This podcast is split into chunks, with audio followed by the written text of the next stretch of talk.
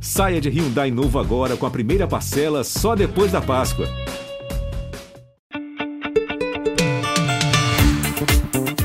Olá, sejam muito bem-vindas e muito bem-vindos a este episódio especial do Prazer Renata, que agora está também na TV, no Fantástico, falando da revolução da vida sexual feminina desde a descoberta da pílula até os dias atuais.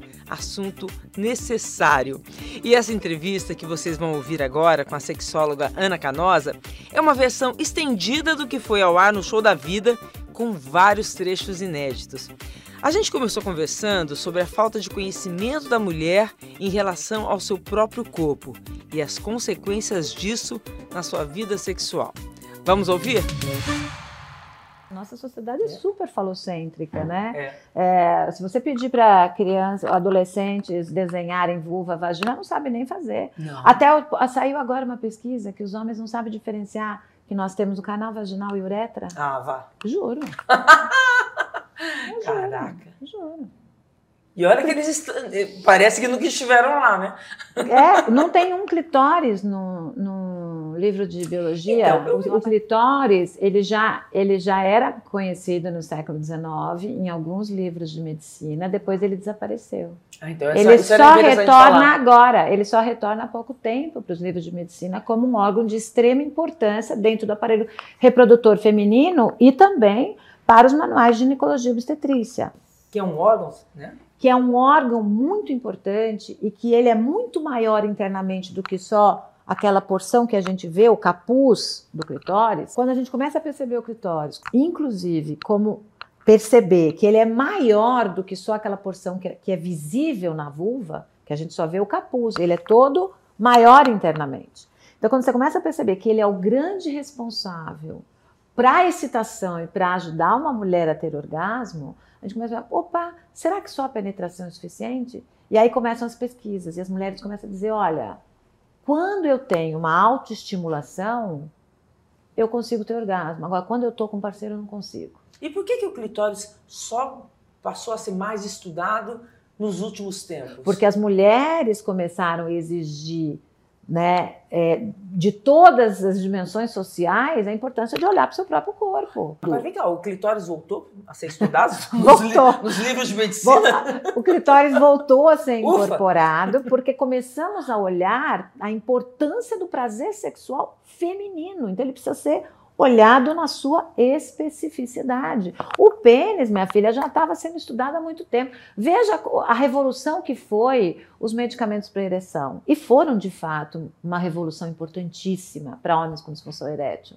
Né? Não sei se você, se você saberia me responder isso, mas eu entrevistei no podcast uma ginecologista que ela falou que o clitóris pode proporcionar para uma mulher de 90 anos o mesmo orgasmo que ela tinha quando tinha 20 anos, porque é um órgão que não envelhece? Olha só, eu acho que dizer que, que ele não envelhece é um modo gentil de mostrar às mulheres que o nosso órgão ele pode, ele é capaz de produzir prazer até o final da nossa vida. Ponto. Agora, ele também envelhece como tudo do corpo. O clitóris ele é, vai ser capaz de produzir prazer e, e, produzir orgasmo ao longo de toda a nossa vida, independente do, da idade que nós temos. Com a mesma intensidade? Mas é claro que com a diminuição da produção hormonal, a nossa resposta sexual, ou seja, a excitação para atingir o orgasmo, ela pode ficar mais lenta. Mas acabar? Nunca. Por isso também, né? Então, é por isso que a gente vai perceber, e no movimento é, de bem-estar sexual, olhando para essa, bom, mulher não tem só orgasmo com penetração. Aliás, a maioria não tem orgasmo com penetração.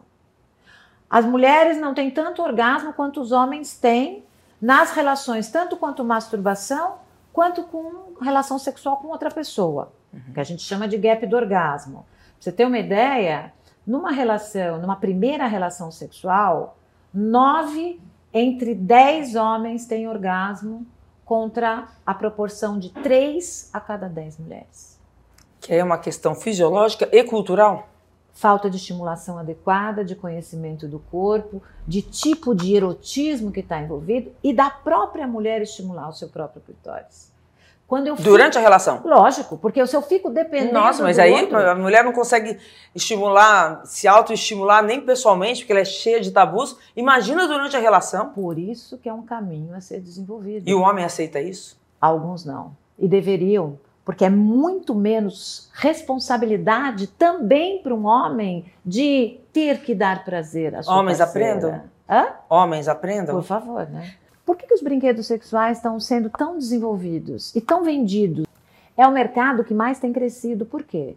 Porque quando você avalia a importância do estímulo clitoriano e algumas mulheres, por diminuição hormonal, por condições socioculturais, por terem mais vergonha, ou por terem muita distração cognitiva, que a gente fala, os pensamentos que vão invadindo. Amanhã eu tenho supermercado, amanhã eu tenho. Então você está ali começando um erotismo, fala, ah, meu Deus, amanhã.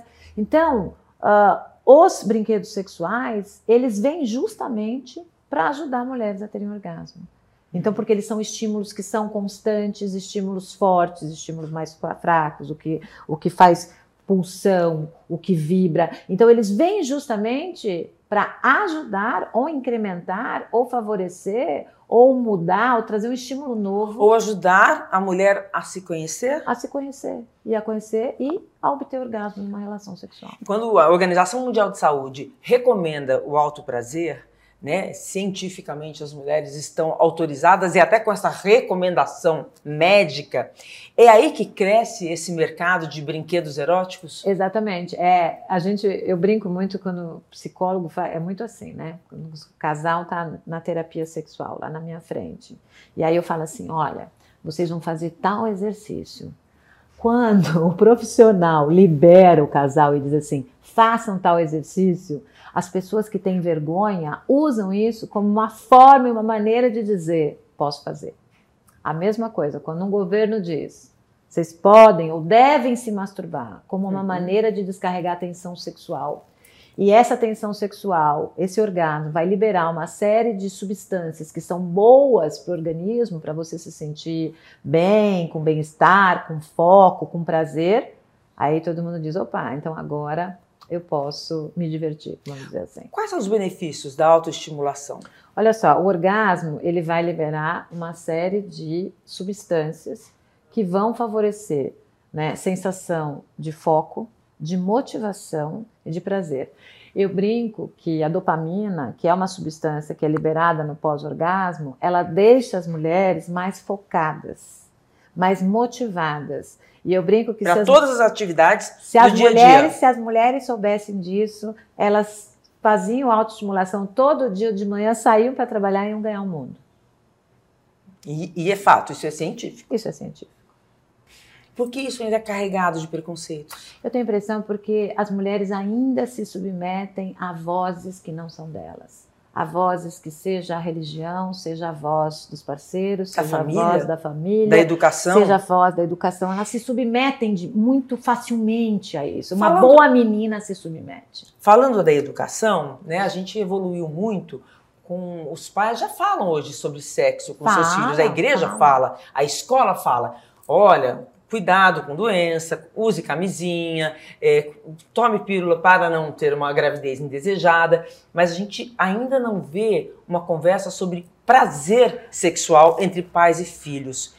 É isso que está faltando para libertar mais as mulheres para sua vida sexual livre né, e, e Isso. saudável? Pois é, mas é importante lembrar que a mulher só começa a procurar mais informação sobre a sua sexualidade, sobre o que lhe dá prazer na relação sexual, quando ela conquista a sua independência financeira. Olha que interessante para a gente refletir, né? O prazer sexual está intimamente ligado à independência financeira da mulher.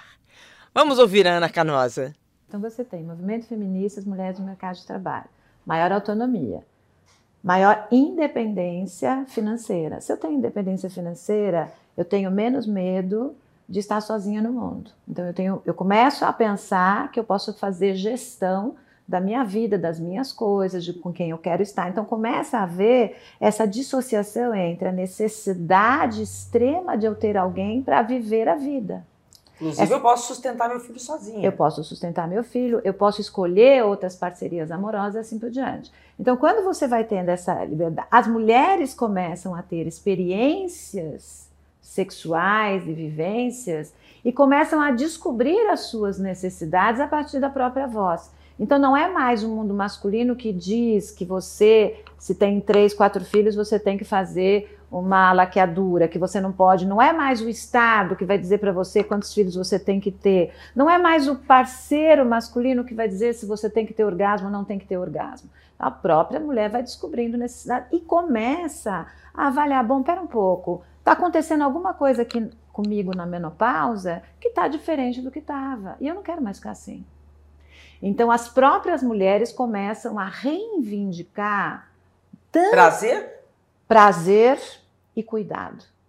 Então, não é só reivindicar das suas parcerias afetivas, dos seus maridos ou companheiras em relações homoafetivas, mas é reivindicar da medicina. E aí, vocês não vão dar um jeito nisso aqui? Eu não quero mais. Olha, eu estou na menopausa, eu estou sofrendo com sintomas da menopausa, não quero mais sentir isso. Eu quero ficar bem, porque eu sou produtiva, porque eu trabalho, porque eu quero continuar usufruindo da minha vida sexual, por exemplo. Uhum. Então, todo mundo começa a fazer um olhar para o desenvolvimento feminino. E a sexualidade começa também a ser falada e exercida com maior liberdade. É, e aí, o falada é o ponto, né? Você começa a ter mais informação sobre o assunto. Exatamente. Né? A informação é tudo, né? Tudo, tudo. Porque se você não conhece seu corpo, como é que você vai usufruir deste corpo numa atividade sexual? E essa informação era proibida a nós mulheres? Olha, você sabe... Ou, é, ou ela, ela não era disponibilizada para nós? Eu acho que ela não era disponibilizada. Eu acho que a própria medicina, né? Porque, por que, que eu estou falando tanto da medicina? Porque o primeiro profissional que recebe queixa sexual de mulheres, normalmente, é a ginecologista ou o ginecologista. Né?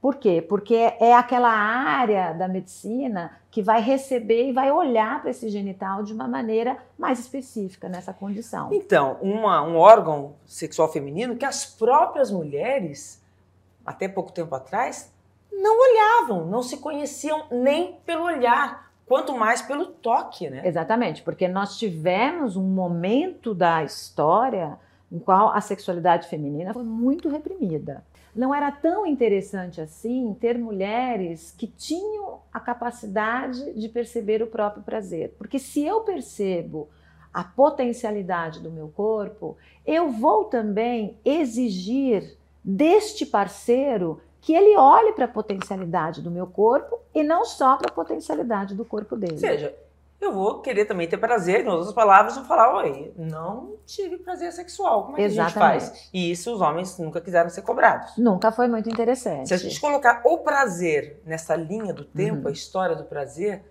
é, é um longo período que a mulher se distanciou do seu prazer Extremo, sexual, né? Muito, muito. E eu acho que no final... Assim, como se ter prazer sexual fosse pecado? Ruim algo Ruim, que né? não e o prazer né é interessante eu gosto muito mas nunca ninguém disse olha é proibido ter prazer né? Não nunca ninguém disse mas já mulheres já pagaram um preço muito alto por terem prazer em sozinhas. Mulheres pagaram um preço muito alto por recusar casamentos infelizes. Mulheres pagaram um preço muito alto por não quererem casar ou não quererem ser mães. Então o prazer feminino ele estava atrelado ao matrimônio e à maternidade Hoje em dia, quando a gente começa a questionar, não, olha só, as mulheres podem ser mais do que só mães, mais do que só esposa, elas podem querer mais. Renata, elas eu... podem ter prazer com vários parceiros. Exatamente. E tem uma coisa que eu acho que tá que é anterior ao prazer sexual especificamente dito, quando você fala da linha do tempo, que é a capacidade da gente se perceber desejante no mundo. Eu desejar, e não é só desejar o sexo, é eu desejar ter dinheiro para comprar o que eu quiser, é eu desejar viajar, é eu desejar me, ter a minha vida própria, ter a minha vida própria, é eu desejar viajar com as minhas amigas, é eu desejar sentar para tomar uma cerveja no boteco. Eu desejar ser dono do meu tempo, não dar o meu tempo para o meu marido, para o meu parceiro, né? Exatamente. Né? Porque a gente foi criada numa sociedade em que você tem que doar o seu tempo para o, para o seu parceiro. Né? Exatamente. Olha, e normalmente é a mulher que faz isso. Você sabe que eu acabei de ler uma pesquisa que ela é triste, porque ela vai revelar que mulheres que ganham mais que os seus parceiros, atualmente, que seus parceiros homens, tendem a fingir mais orgasmo do que aquelas que estão em posição mais igualitária. Sim, elas ficam até quase culpadas, porque ah, ele vai se sentir diminuído. A gente ainda tem essa cultura Exatamente. É, na nossa cabeça, Exato, né? Porque o homem não admite isso, né? O homem, ele não suporta, ele está muito atrelado a, a, ser o dono do dinheiro. O Exatamente. dinheiro é o poder na relação, é, né? É. E aí, como é que a gente relaciona isso uma vida sexual saudável? Então, porque veja só, se eu tenho a capacidade de gestão própria e eu tenho uma autoestima própria, quer dizer, se eu tenho meu dinheiro, minhas coisas, e eu me vejo empoderada em cima disso, eu tenho maior igualdade de pedir para o outro: olha, eu, não é assim que eu gosto. Eu é, preciso de outro tipo de, de estímulo, porque eu não tenho medo que você vá embora. Se eu tenho, se eu crio a minha identidade sexual somente a partir do outro, quando o outro vai embora, me ameaça, ameaça se separar, diz que eu estou muito saidinha, diz que não vai suportar um vibrador, um sex toy. Se ele ameaça este vínculo e eu me sinto insegura porque eu não tenho aonde me pegar, eu não tenho aonde me estruturar, eu acabo me submetendo. Por isso que mulheres fingem orgasmo, para não tirar o parceiro de uma posição né, é, boa, confortável, para não ter, tornar o parceiro desconfortável, porque ele vai ameaçar o vínculo. Então, toda a independência feminina, ela favorece que as mulheres entrem nessa relação de um jeito mais igualitário, onde a ameaça do vínculo do outro não vai me fazer mudar de ideia. Onde eu vou dizer, se você quer, me quer como parceira, é ao lado, não é embaixo. Como é que a gente relaciona isso com esse movimento do bem-estar sexual? Porque antes a gente falava em saúde sexual, né? Agora a gente fala em bem-estar sexual, que é algo muito maior, né? Quando você vai para a dimensão psicológica, a gente vai falar sobre identidade, como é que eu me sinto como mulher ou como uma pessoa com útero, vagina e clitóris, uhum. como é que eu me coloco no mundo a partir disso. Como é que eu me relaciono afetivamente com as pessoas? Como é que está a minha autoestima, minha autoimagem? Então, veja, só nessa dimensão já existe uma série de questões que são emocionais, que tem a ver com a nossa percepção de quem somos. Então, quando você tem um mercado que começa a produzir também é, serviços e produtos que vão atender essas necessidades, mas com uma causa maior, que é pensar no autoconhecimento feminino como um jeito da gente se empoderar, um jeito da gente falar a voz pela nossa voz. O que, é que eu preciso? Em poucas palavras, como a gente definiria o bem-estar sexual feminino? Olhar para a sexualidade de maneira global e que ela esteja coerente com a sua maneira de se manifestar no mundo, podendo obter prazer também da atividade genital. Na prática, isso é o quê? Isso é entender sua resposta sexual. Como é que é o meu desejo, a minha excitação, como é que eu atinjo o orgasmo. Entender qual é o tipo de erotismo que me move. É mais romântico? É mais safado? Qual é o tipo de erotismo que move o meu desejo? Entender como é que o meu corpo funciona e como é que eu gosto de me colocar no mundo com ele. Onde que começa esse movimento do bem-estar sexual feminino? É, eu acho que ele tem um passado no feminismo, mas ele como produto de consumo, como, como venda de serviços, ele vai ficar muito forte na pandemia. Quando a Organização Mundial de Saúde, inclusive, coloca a masturbação como uma prática favorável durante o período de isolamento. Então veja só, é quando é quase uma permissão, é quase uma permissão científica de um órgão extremamente importante dizendo, pessoal, olha só, a masturbação ela vai promover alívio de tensão sexual. Precisou de uma pandemia para as mulheres serem liberadas para ter prazer com elas mesmas. É, é impressionante como isso também vai revelar que a gente precisa quase de alguém, né, que possa dizer para a gente, vai minha filha, pode vai chegar um momento que a gente não precisa mais. Eu acho que o próprio movimento de, de bem-estar sexual vai promover isso. Você não precisa de alguém que diga para você, pode se masturbar. Você tem que escutar seu corpo. A masturbação uhum. faz parte, é natural da vida. Nossa, que loucura, né? É. Se você for pensar isso, né? E, e aí entra a questão da informação. Como é importante a informação. Porque essa permissão vem atrelada a uma informação. Isso faz bem para a sua saúde, isso é necessário para a sua saúde e, geral. Né? Exatamente. Né? Eu diria que até que é uma necessidade biológica. É uma necessidade biológica. Que Como sempre vai... os homens disseram, sim, o sexo para mim é uma necessidade biológica. Sim, mulheres, Sexo para nós também é uma necessidade, uma necessidade biológica. biológica. E nós vamos incorporar. Esteja atrelado ao amor ou não, e, esteja atrelado ao parceiro ou não. Ao formato que a gente encontrar como aquele que é melhor para a nossa alegria e nossa felicidade. Existem pessoas que não se masturbam, que não fazem sexo e que estão bem. Mas tá aquilo tá está coerente com o pro projeto de vida daquela pessoa, o que, que o seu corpo chama, o que o seu psiquismo favorece. Uhum. Agora, é, falar de prazer é importantíssimo, porque afinal de contas nós nesse mundo para quê, meu Deus do céu? A gente está o tempo todo falando do que a gente deve, você deve, você deve, você tem que pagar conta. A vida do adulto, Renata, é muito difícil. A gente faz muita coisa por dever. Ela se submete à figura masculina, à voz masculina. Então vamos pensar numa adolescente, por exemplo, que está ali querendo ficar com aquele namorado, mas ela aprendeu que, como mulher, ela deve se submeter à voz dele. Ela não está preparada ainda para transar, mas ela faz sexo porque ele quer, para que ele a ame. E ela até disse sim, mas esse sim de consentimento está apoiado em que ideia? Numa ideia dela mesma, do desejo dela, ou apoiado no sim que eu tenho que dizer para poder obter amor do outro. Percebe que se a gente não trabalhar isso nas escolas, a autonomia da mulher sobre o seu corpo, o seu desejo, nós vamos continuar reproduzindo as mesmas coisas. E os homens também não vão entender que aquele sim era não. Exatamente. E depois eles vão dizer: não, mas ela disse sim. Usando isso de maneira manipuladora.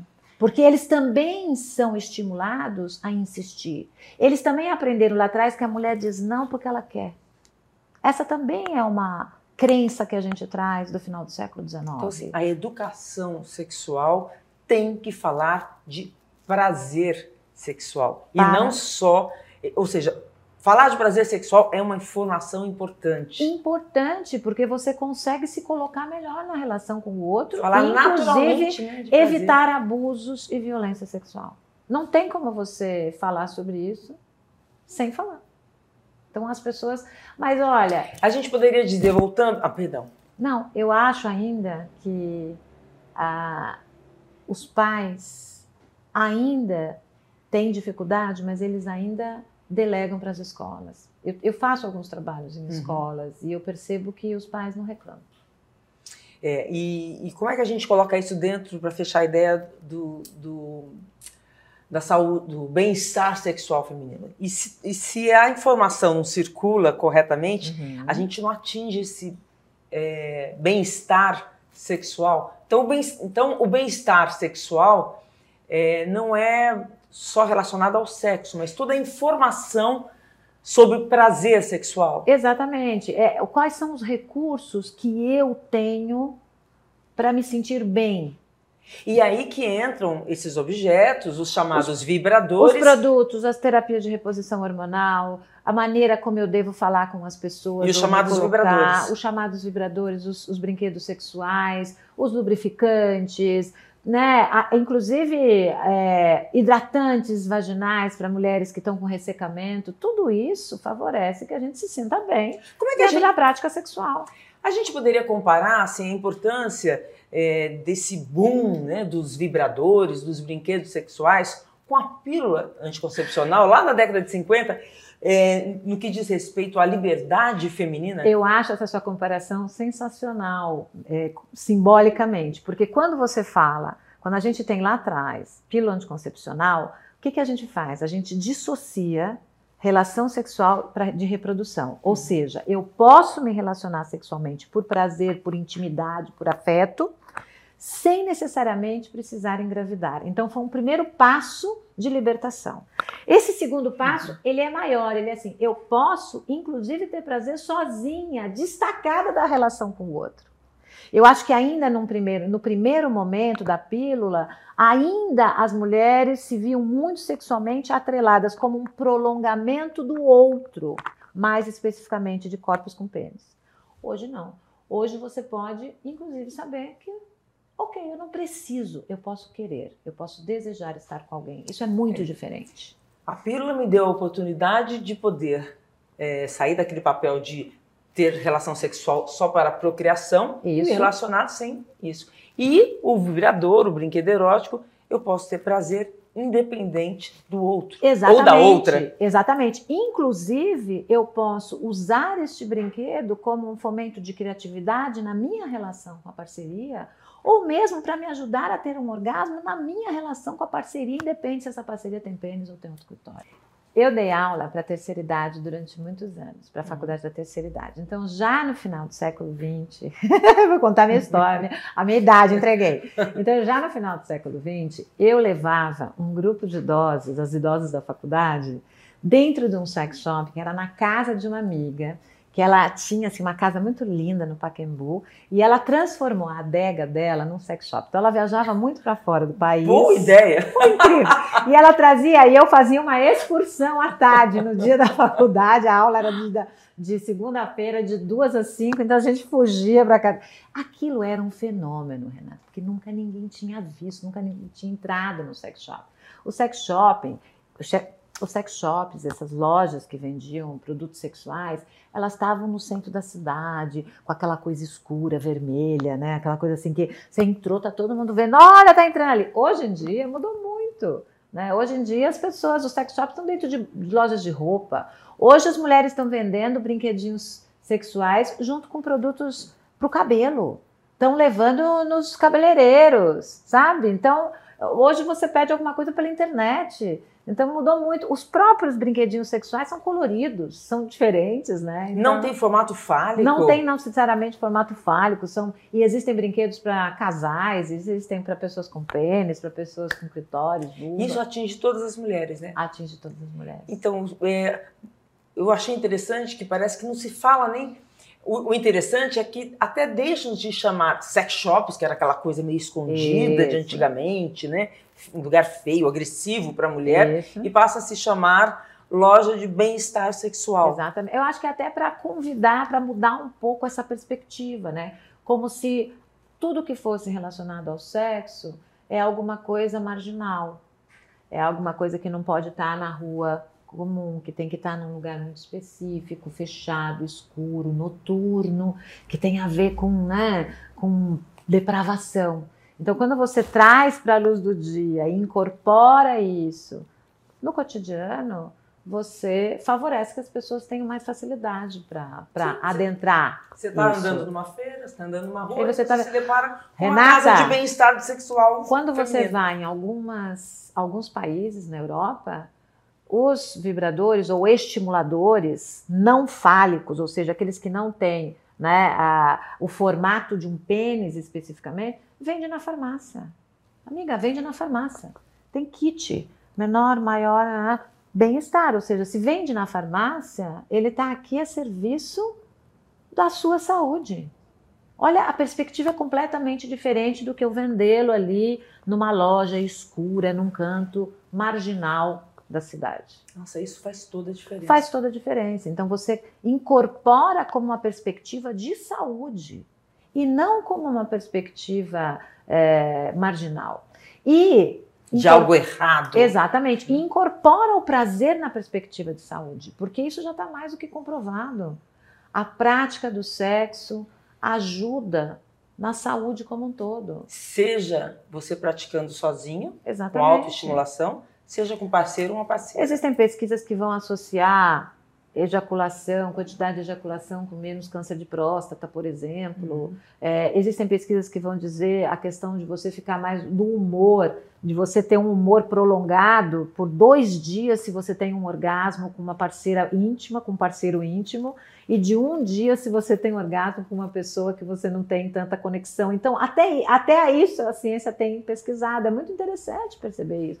Existe de fato um efeito positivo sobre o estado de humor e sobre a saúde quando você tem um orgasmo de qualidade. E esses benefícios para a saúde, tanto faz ser um orgasmo com a masturbação ou um orgasmo com uma outra pessoa? Eu acho que como uma resposta física, sim.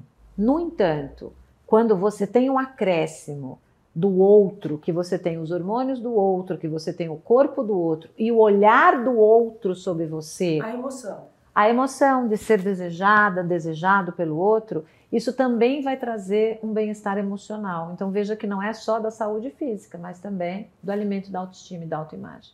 Bem-estar sexual é liberdade, informação e liberdade. Informação e liberdade. E é autogestão. É você se responsabilizar pelo seu corpo ir atrás daquilo que te faz bem, daquilo que você precisa, cobrar dos seus médicos, das suas médicas, cobrar das pessoas, olha, eu não estou me sentindo bem.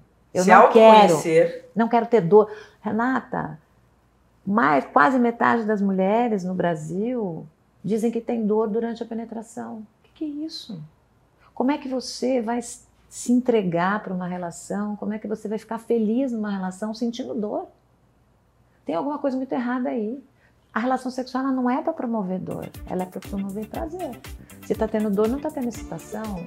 A relação não está bem, não tá bem é, adaptada, não teve excitação suficiente, não teve tempo suficiente, erotismo interessante para aquela excitação. Uma lubrificação ou não teve um lubrificante, ou tem um problema hormonal ali que está dando um ressecamento para essa vagina. Só não pode aceitar a falta de prazer. Que isso? A gente não pode aceitar. As pessoas vêm neste mundo também para serem desejantes e obterem prazer do mundo, senão o mundo fica muito chato. Prazer, Renata. Prazer meu. Este episódio teve a edição de Gerson Pita e a supervisão de Perla Rodrigues. Obrigada pela companhia. Até a próxima com mais um Prazer, Renata.